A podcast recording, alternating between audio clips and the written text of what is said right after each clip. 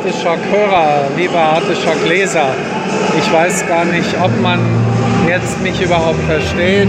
Darum setze ich nochmal von vorne an. Hallo, liebe Arteschock-Hörer, liebe Arteschock-Leser. Die Geräusche, die ihr hier hört, das sind die letzten Geräusche, die auch ich höre von der Eröffnungsfeier von San Sebastian. Es ist jetzt ungefähr 2 Uhr nachts und äh, ich gehe dann mal nach Hause, denn morgen um 8.30 Uhr möchte ich wieder im Kino sitzen. Ähm, jetzt äh, läuft hier noch die Eröffnungsfeier. Ich gehe gerade raus aus dem St. Telmo Museum.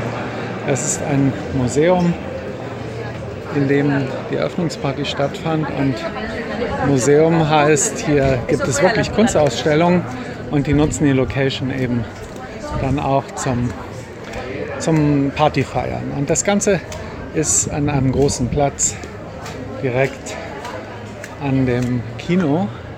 Äh, Principe, das liegt gegenüber, das Kino, was eigentlich das Hauptkino ist, mit, äh, ich glaube, neun Sälen oder zehn Sälen, in denen man, wenn man will, eigentlich den ganzen Tag zubringen kann. Es sind aber eben keine Riesensäle, auch nicht ganz klein, aber auch nicht riesig groß, sondern so mittelgroße. Und manchmal möchte man auch im richtig großen Kino sein.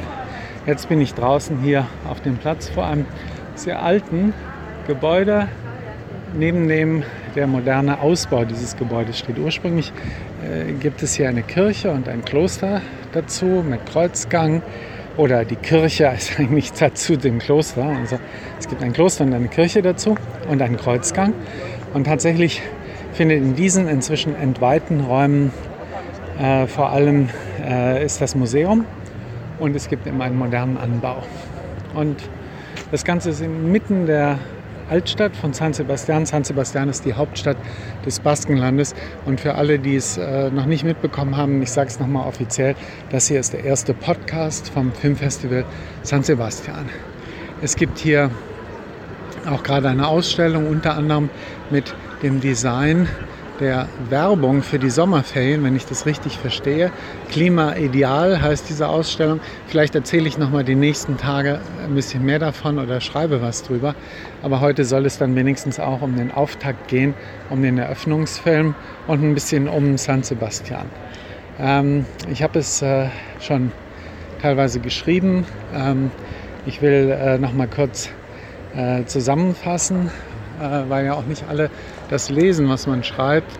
Und es ist immer so ein bisschen für jemanden wie mich, der jetzt hier eine Woche oder zehn Tage eigentlich in San Sebastian ist, ein bisschen die Herausforderung ist, äh, dass das Ganze sich nicht total doppelt und einfach identisch ist in zwei Formen, dass aber schon äh, manche Leute, wie wir wissen, sich einfach nur diese Podcasts anhören und andere wiederum nur die Texte lesen. Manche tun auch beides selber schuld vielleicht oder auch äh, recht so.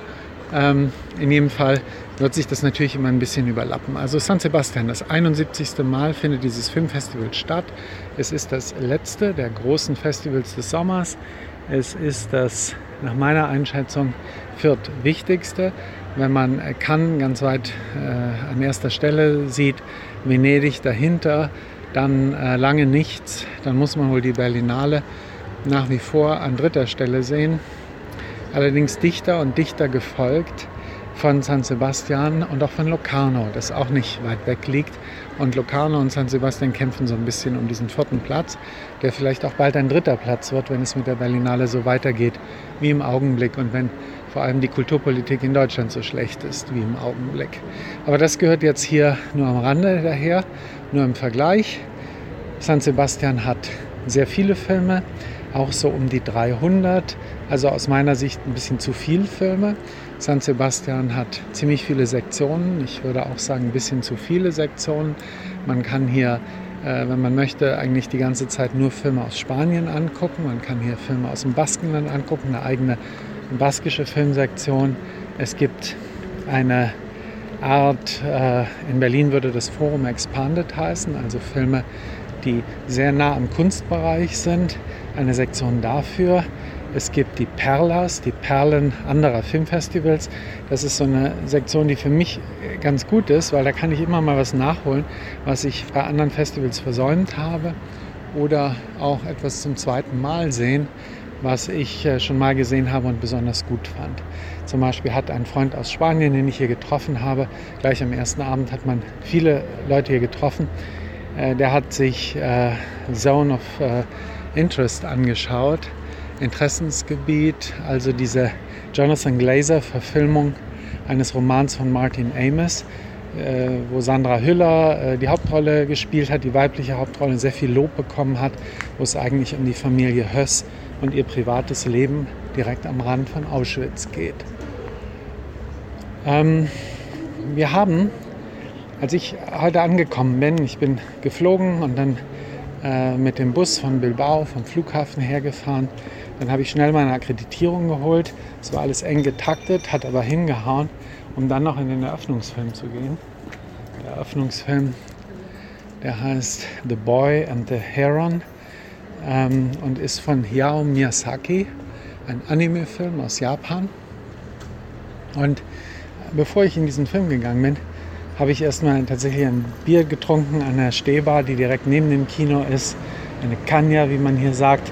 Und wie es der Zufall wollte, es war nicht geplant, habe ich da gleich mehrere Freunde aus Barcelona getroffen. Filmkritiker aus Barcelona, Violetta Kovacic, regelmäßige Leser dieses Blogs kennen sie, genauso wie Xavi, der nicht der Fußballer, sondern der Filmkritiker ähm, und äh, noch ein paar andere äh, Leute, äh, Paula, Felipe und mit denen dann gleich, die sind auch heute erst angekommen, haben aber teilweise eben schon Filme gesehen, wie den besagten Zone of Interest und dann haben wir gleich darüber gesprochen.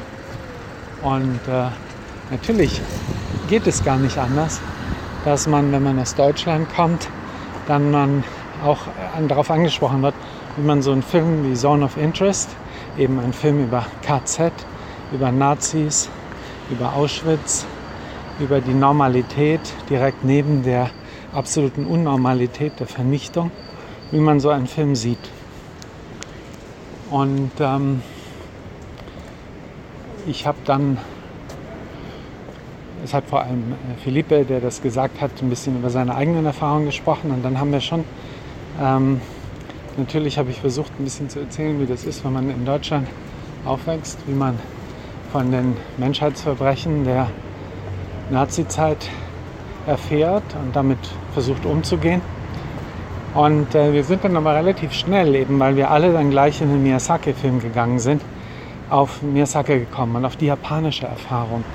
Denn es gibt natürlich ohne damit etwas relativieren zu wollen, das möchte ich ausdrücklich sagen, es relativiert nicht die Einmaligkeit der deutschen Verbrechen, wenn man darauf hinweist, dass es auch einen Faschismus in anderen Ländern gab, zum Beispiel in Spanien, was die Spanier auch sehr genau wissen, und zum Beispiel in Italien und eben auch in Japan. Und da sich Zone of Interest sehr stark mit Mentalität beschäftigt, der Täter, liegt natürlich ist nahe zu fragen, wie ist denn die Mentalität der Täter in Spanien? Ist die anders? Ist die ähnlich?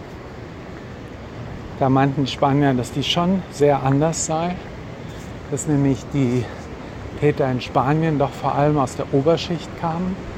Und äh, ich bin nicht sicher, ob das ganz so stimmt. Wir konnten es aber auch nicht vertiefen sodass ich gar nicht zu einer Gegenrede angesetzt habe. Aber das natürlich ganz klar die Aristokratie und das Großbürgertum und auch äh, Großgrundbesitzer, große Industrielle, dass die sehr stark treibende Kraft waren beim Putsch von Franco und bei der frankistischen Seite des Bürgerkriegs und dann später des Systems. Das kann man, glaube ich, so feststellen. Ähm, wir kamen dann auf Japan und auf die Frage, wie Filme auch diese japanische Erfahrung verarbeiten. Und das ist dann schon was sehr Interessantes, dass man ja sehen kann, wenn man nur mal die Miyazaki-Filme nimmt, also Anime-Filme wie Shihiros Reise, Ein Schloss im Himmel, vor allem natürlich Nausicaa und das Tal der Winde und einige andere Filme, dass diese Filme Princess Mononoke auch, die sind ja sehr oft apokalyptisch. Und sie verarbeiten apokalyptische Erfahrungen.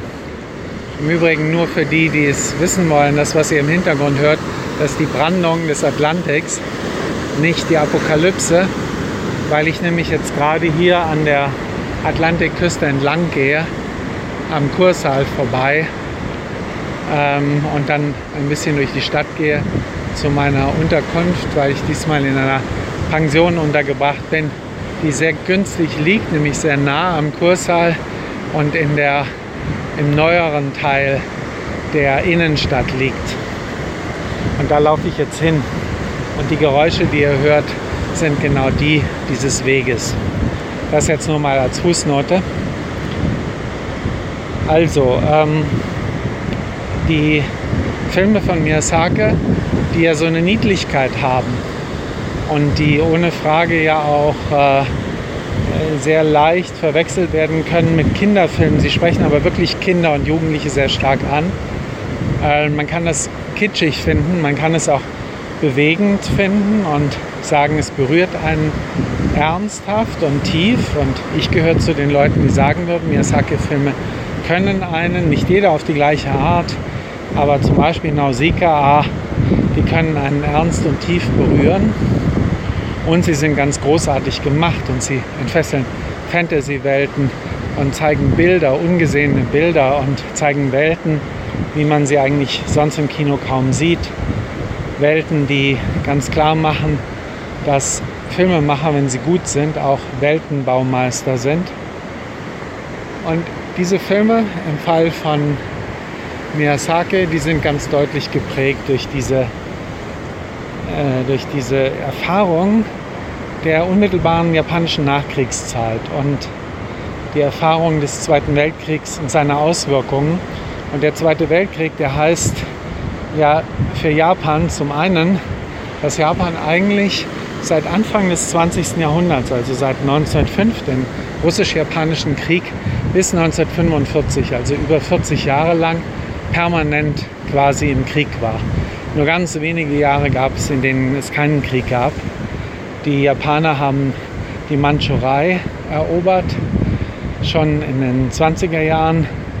Die Japaner haben äh, dann äh, weite Teile Chinas in den 30er Jahren erobert. 1937 begann der Feldzug gegen China, also zwei Jahre vor dem Zweiten Weltkrieg in Europa, begann eigentlich der Zweite Weltkrieg in Asien. Und dann natürlich die riesigen Eroberungen des Jahres 1941-42, in denen Japan einen großen Teil von Südostasien erobert hat nur für kurze Zeit zwar, weil sie dann von den Amerikanern besiegt wurden, aber immerhin haben sie das. Und diese Eroberungen waren mit großen Verbrechen verbunden und von ihnen begleitet. Und das gehört natürlich auch zur Erfahrung des japanischen Jahrhunderts und zu dem, was sich in diese Filme einschreibt.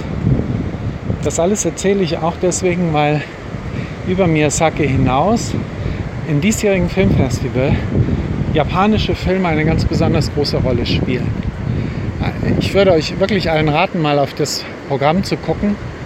Und wir können es auch durchaus so machen. Ihr könnt mir schreiben, wenn ihr wollt, dass ich bestimmte Filme für euch gucke. In jedem Fall aber diese Seite San Sebastian Festival. Äh, äh, und dann kommen heißt es, glaube ich.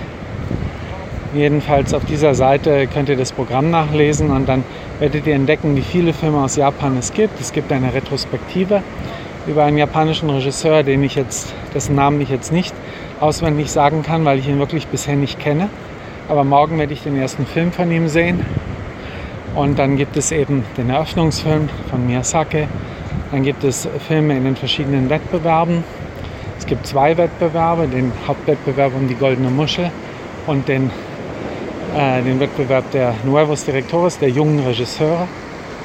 Und dann gibt es ähm, natürlich auch noch Sektionen, wo es keine japanischen Filme gibt, wie die lateinamerikanischen Filme, die spanischen, die schon erwähnt waren. Aber in allen anderen gibt es sie. Äh, morgen werde ich den Film von Koreeda, Monster, der in Cannes lief, nachholen, beispielsweise. Und auch darüber berichten. Das ist das Schöne hier in San Sebastian. Der Zwang, es gibt genug neue Filme und Premieren, aber der Zwang, jetzt jeden zu sehen und von jedem zu berichten, der ist nicht ganz so groß. Insofern hat man Freiräume zur Selbstbestimmung und kann als Beobachter, als Kritiker einfach ein bisschen herumdriften und so schweifen durch die verschiedenen Sektionen und das sehen, worauf man Lust hat. Auch das gehört natürlich zu dem großen Spaß, den dieses Festival macht und den ich ja auch nicht versuche zu verhehlen in den Berichten. Zurück zu Miyazaki. Miyazaki hat in seinen Filmen, wie gesagt, immer diese japanische Erfahrung, wie auch übrigens andere Anime-Regisseure, versucht ähm, einzuschreiben. Und mir scheint, dass die Anime-Filme fast ein bisschen freier und offener noch diesen apokalyptischen Grundton der japanischen Kultur des 20. Jahrhunderts auf die Leinwand bringen, als das andere äh, Werke, also die, die Werke, die, die mit realen Schauspielern und mit fotografischer Kamera erzählen, tun. Ähm, auch, auch überhaupt ist japanisches Kino gehört zu den allerbesten Kinematografien, die ich kenne. Aber es ist schon so, dass die Anime-Filme eine ganz einzigartige Form des Erzählens sind. Und, nicht nur originell, sondern einfach auch extrem neu und anders weil sie sich ja eben nicht nur an Kinder und Jugendliche, sondern auch an Erwachsene richten, in ihrer Kindlichkeit, in ihrer Jugendlichkeit. Und weil man deswegen dann in diesen Filmen so das, das entdecken kann, was ich jetzt mal äh, hilfloses Wort Nation Building nennen will, also wo eigentlich Japan sich selber erzählt, wie es, äh, wie es sich geht. Und wie überhaupt, was der Stand der Dinge der japanischen Gesellschaft ist und was das Unbewusste, das kulturelle, politische, gesellschaftliche Unbewusste ist. Und es ist ganz klar, dass die japanische Nation nicht anders als die deutsche, wahrscheinlich schon anders, aber genauso hart wie die deutsche.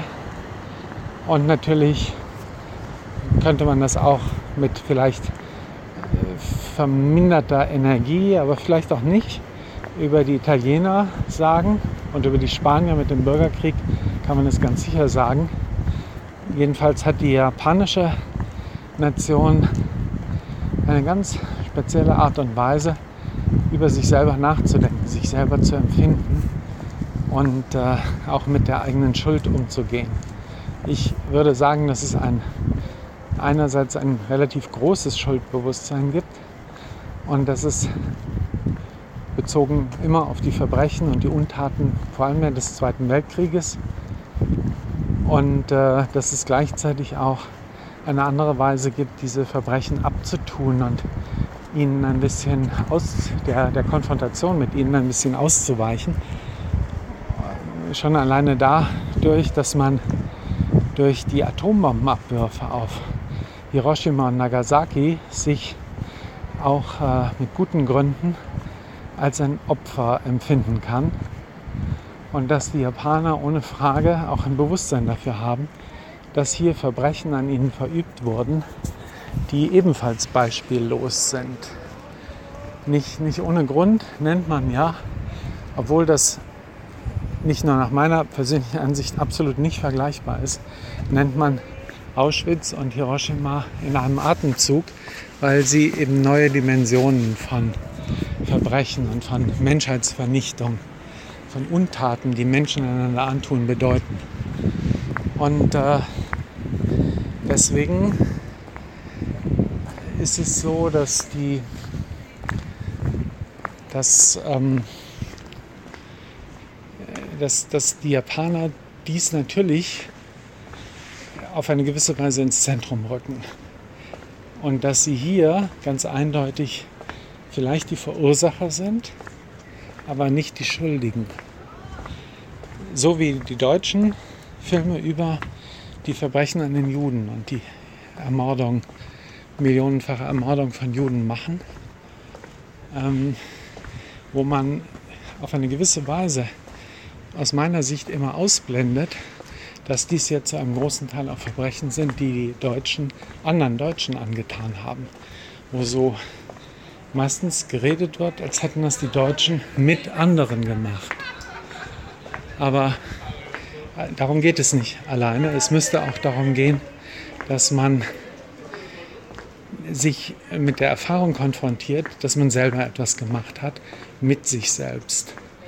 Und äh, das findet in Deutschland äh, wenig statt, das findet auch in Japan wenig statt. Aber die Japaner, natürlich, wenn sie von Hiroshima und Nagasaki sprechen, dann müssten sie sich mindestens als Verursacher des Krieges auch zum Thema machen. Und äh, sie machen das, glaube ich, in den wenigsten Filmen. Das heißt, es gibt auch ein Ausweichen, es ist aber eine andere Form des Ausweichens, das wir erleben können in, in Japan. Die Filme von Miyazaki nun sind Filme, die nicht ausweichen, die poetisch verfremdet und ästhetisch verfremdet über diesen Animationsstil, aber eben doch sich mit einer Erfahrung konfrontieren, die in einem gewissen Sinn sprachlos macht, in einem gewissen Sinn undarstellbar ist. Nämlich mit der Erfahrung des Weltendes, der Apokalypse, des absoluten Untergangs. Aber eben nicht des Untergangs irgendwelcher Herrscher, sondern des Untergangs äh, eigentlich einer Vorstellung, die die Nation von sich selber hatte, also eines nationalen Selbstempfindens.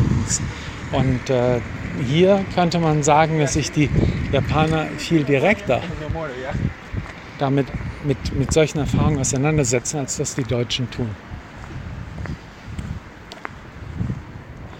Aber das ist etwas, worüber ich wahrscheinlich auch noch mal länger nachdenken muss, was da eigentlich genau passiert und wie tief das geht, wie es auch in anderen Filmen stattfindet, die keine Animationsfilme sind. Ähm, das Singuläre an, an Miyazaki ist, dass er eine Sprache gefunden hat, die zu verschiedenen Generationen gleichermaßen spricht, die universal ist, die originell ist. Und dass es ihm eigentlich fast immer äh, er, er das unternimmt, dass er über Kinder erzählt, Kinderhauptfiguren. Und darüber aber eigentlich Dinge erzählt, die einerseits sehr konkret, auch historisch angesiedelt sind und die andererseits auch abstrahiert sind, auch weggenommen sind von den von historischen Ereignissen, die poetisiert sind, die aber auch mythisiert sind. Denn bei ihm gibt es Geister, es gibt Monster, es gibt eine belebte Natur, also sogar die Pflanzen und die Erde, aber allemal die Tiere können sprechen, nehmen Gestalt an und kommunizieren mit den Menschen.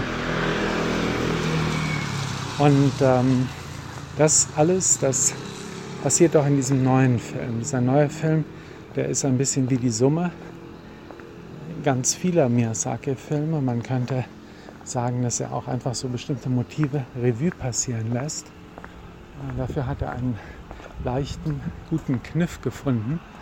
Denn was Miyazaki unter anderem hier macht, das ist ein Film erzählt. Insofern könnte man sogar, aber das ist mehr ein kleiner Witz, sagen, das ist auch seine Version von äh, Quantenphysikfilmen von Nolan-Filmen oder so, weil er hier nämlich auch eine, die Vielweltentheorie, die Vorstellung der Quantenphysik, dass es mehr als eine Welt existieren könnte und dass es einfach Variablen in der Welt gibt, weil er das auf die Leinwand wirft. Wir haben hier einen Raum, mit dem man durch Türen in verschiedene Zeiten eintreten kann. Und ein Junge begegnet seiner Mutter, als die ein junges Mädchen ist, das so alt ist oder kaum älter als er selbst. Und die sagt ihm irgendwann, ich werde deine Mutter sein. Und, und solche Dinge. Das heißt, wir haben auch Zeit, ja, Zeitreisen kann man gar nicht sagen, aber parallele Zeiten, die in diesem Film stattfinden. Und ähm, es ist ein Film, den, der, der lang ist, der fast zweieinhalb Stunden lang ist, der viel Beifall bekam, der stark ist in seiner unmittelbaren Wirkung, den ich äh, jetzt nicht den stärksten Film von Miyazaki finde, sondern einfach einen sehr guten Miyazaki-Film. Das, was das Auffälligste daran ist, neben der Tatsache, dass viele Motive, die wir aus früheren Filmen kennen, nicht alle, aber viele, hier wieder mal verbunden werden und neu kombiniert werden. Davon abgesehen ähm, ist das für mich auffälligste, dass die Hauptfigur in diesem Film äh, mal nicht ein junges Mädchen ist, sondern ein junger Mann, eben The Boy des Titels. Und dieser junge Mann, der verliert ganz am Anfang, die allererste Szene geht los mit Sirenen. Und das ist etwas Sirenengeheul, das ist äh, Katastrophenwarnung, das ist etwas, wo viele Deutsche, vor allem ältere Deutsche, ganz bestimmt auch sofort an ihre Kriegserinnerungen denken. Und äh, sagen wir viele alte Deutsche. Und die Älteren, die, die jetzt 50, 60 sind, die werden sich daran erinnern, dass es mal Zeiten gab in den 70er Jahren, vielleicht auch noch 80ern, als regelmäßig auch in der Bundesrepublik Sirenen äh, ja, heulten, weil man da angeblich die Sirenen getestet hat, weil es Katastrophenwarnung war. Das gehört auch in, so zu meinem Bild vom Kalten Krieg, dass hier so eine Art Gefahrenbewusstsein immer wieder wachgerufen werden sollte und worden ist durch diese präsenten Sirenen.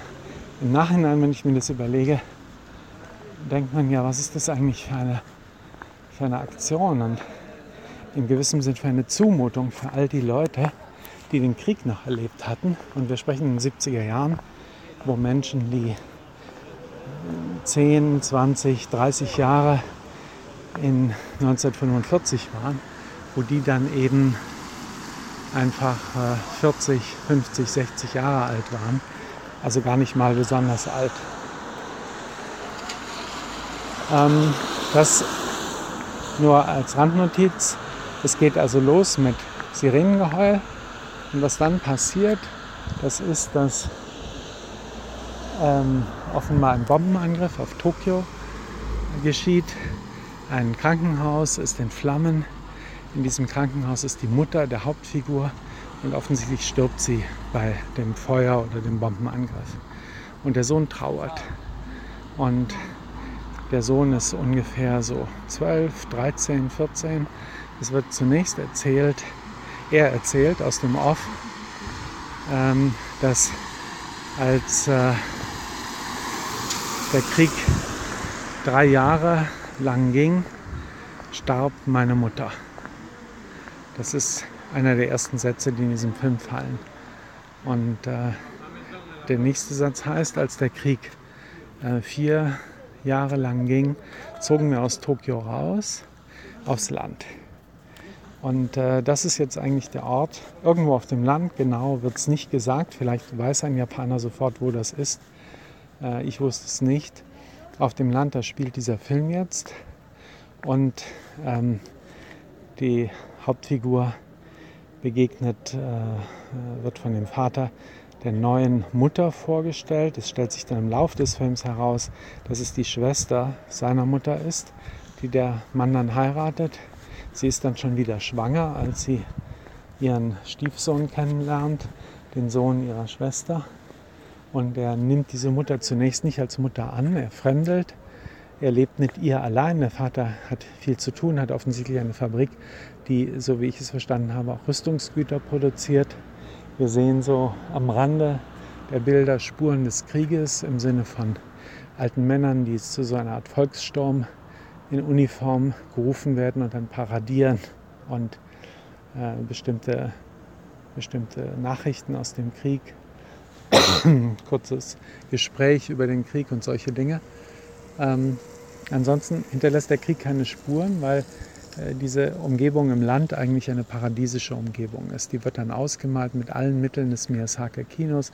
Wir haben äh, eine wunderschöne poetische Landschaft. Wir haben äh, Tiere, die sehr präsent sind, die beobachten, die auch sprechen.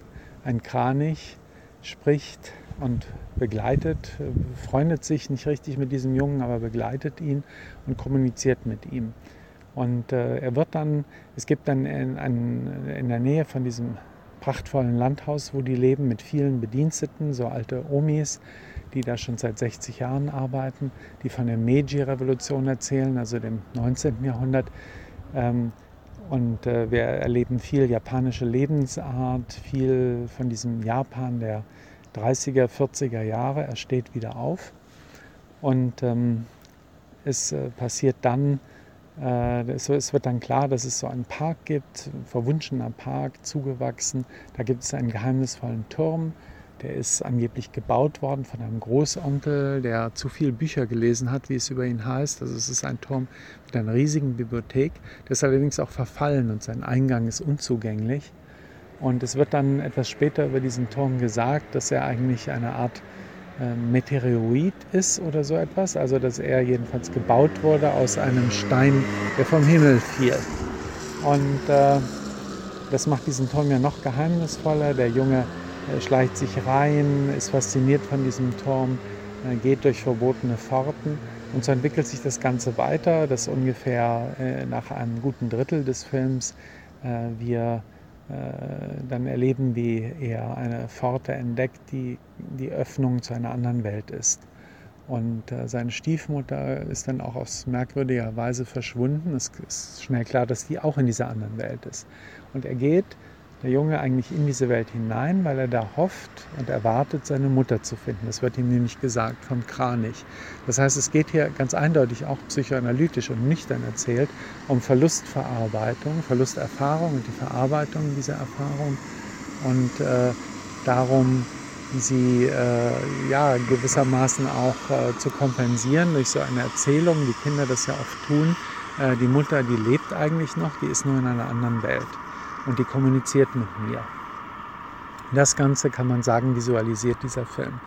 Aber es ist schon ein bisschen mehr. Der Film nimmt das ernst, er bewegt sich gewissermaßen in dieser Kindermythologie und vor allem entwickelt er ausgehend von diesem Szenario einen Ort, der ähm, es möglich macht, zwischen verschiedenen Welten und Zeiten hin und her zu wechseln. Ähm, ein bisschen äh, sieht das äh, auch äh, aus wie so, wie so ein, ein, ja, es ist eine Art, es gibt Labyrinth-Elemente da drin, es gibt Tunnelelemente da drin, es gibt äh, auch äh, das, äh, ja, so ein, ein, die Möglichkeit, dass man äh, gewissermaßen in einem neutralen Raum ist und dann von einer Welt und durch eine Pforte in eine andere eintritt. Und alles das, man könnte jetzt sagen, ein Matrix-Szenario oder ein Nolansches Inception-Szenario, alles das äh, gelingt Miyazaki mit extrem kleinem technischem Aufwand, einfach mit poetischen Zeichnungen und sehr viel Fantasie. Und äh, das muss man dann schon sagen, dass es immer wieder faszinierend ist, wenn man diesen Film, diese Filme von Miyazaki sieht, wie fantasievoll der Mann ist. Und äh, er erzählt uns dann eine Geschichte, wo gewissermaßen sich der Junge mit dem Tod der Mutter versöhnt, wo er die Stiefmutter als seine neue Mutter annimmt und rettet aus dieser Parallelwelt, wo sie bedroht wird und dass er sich auch überhaupt mit seinem Vater und mit dem ganzen Leben, wie es jetzt ist, versöhnt. Und äh, am Schluss, im allerletzten Bild, ziehen die alle wieder nach Tokio zurück. Und man kann sagen, das Leben geht ungefähr so weiter, wie es vorher ging. Man kann das also auch äh, allzu versöhnlerisch finden, man kann das auch äh, konservativ finden, Family Values und so. Aber man muss auch zugeben, dass es eine äh, sehr zwingende und viele doch anrührende und überzeugende, emotional überzeugende Art und Weise ist, äh, private Schicksal und das private Empfinden und äh, Gefühle eben eines privaten Verlusts mit dem gesellschaftlichen, kulturellen und nationalen zusammenzudenken. Und äh, dass hier nicht das als ein Gegensatz gesehen wird, dass es hier auch nicht in erster Linie darum geht, Täter festzumachen, sondern dass es darum geht, Fakten anzuerkennen, Wirklichkeiten anzuerkennen. Das ist vielleicht ein Unterschied dieser Filme zu deutschen Filmen, wo Täter festgemacht werden, Schuld verteilt wird und man dadurch auch als Normalzuschauer sich zumindest das Tätersein und die Schuld ein bisschen vom Leib halten kann. Hier wird das nicht thematisiert, dadurch ist es auf eine vertrackte Weise präsenter. Ähm, das ist jetzt mal der erste Eindruck von diesem Film, der ein ohne Frage sehr gelungener Eröffnungsfilm ist und der natürlich auch äh, ein großer Erfolg ist für San Sebastian, dass sie diesen Film bekommen. Denn man hatte den ursprünglich in Venedig erwartet. Ich weiß gar nicht, warum er dann nicht in Venedig lief. Ähm, jedenfalls hat er hier jetzt eine internationale Festivalpremiere. Und San Sebastian kann sich freuen. Miyazaki war nicht persönlich da, der ist einfach zu alt und auch, glaube ich, zu krank und zu gebrechlich, um mit seinem vermutlich letzten Film nochmal nach Europa zu reisen. Er war zugeschaltet über eine irgendwie ja, Zoom-Schalte oder irgendeine andere digitale Schalte. Das allerdings im Hauptkino, in dem auch die Jury vorgestellt wurde, in dem, die, in dem es die richtige Eröffnungsfeier gab. Ich selbst war, weil ich zu spät dafür überhaupt in San Sebastian angekommen bin, war in einer Vorstellung in einem anderen Kino, die ähm, ungefähr eine Stunde später begann. Und ähm, insofern habe ich das nicht gesehen. Das werde ich, glaube ich, nachholen können. Und da hat es ja auch den sogenannten Donostia Award, also den großen Preis des Festivals San Sebastian für Hayao Miyazaki gegeben. Ähm, davon werden wir noch erzählen und berichten. Dies jetzt also erstmal als ein erster Eindruck und ein erstes Nachdenken auch ein bisschen über Japan und diese japanische Erfahrung. Ähm, ich habe mich auch gefragt, man spricht ja immer von German Angst, also heute einem heutigen Phänomen, dass die Deutschen sehr viel Angst haben und eine ganz spezielle Angst auch und vor Dingen Angst haben, vor denen keine andere Nation Angst hat. Ich glaube, dass das richtig ist, dass dieser Befund stimmt. Ich habe mich aber gleichzeitig gefragt, gibt es eigentlich auch sowas wie eine Japan-Angst, eine japanische Angst? Und äh, ich habe darauf keine Antwort. Ich möchte es als Frage mitgeben von diesem ersten San Sebastian Podcast am Ende dieses Podcasts, denn schon morgen werde ich, ich glaube, zwei japanische Filme sehen und in den nächsten Tagen noch mehr und dann, glaube ich, auf dieses Thema zurückkommen. In diesem Sinne wünsche ich euch jetzt erstmal einen schönen Samstag. Es ist jetzt hier bei mir Freitagabend. Ihr werdet es am Samstag, ab Samstag hören können. Und äh, ich freue mich, wenn ihr uns treu bleibt, auch die Texte lest, aber auch die Podcasts hört und sie teilt und ein bisschen verfolgt, was hier in San Sebastian los ist. Dieses Festival ist es wirklich wert und es sind viele Sachen sehr schön dran.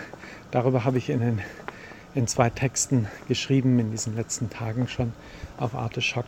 Da könnt ihr es nachlesen. Bis morgen, übermorgen, bis bald. Tschüss.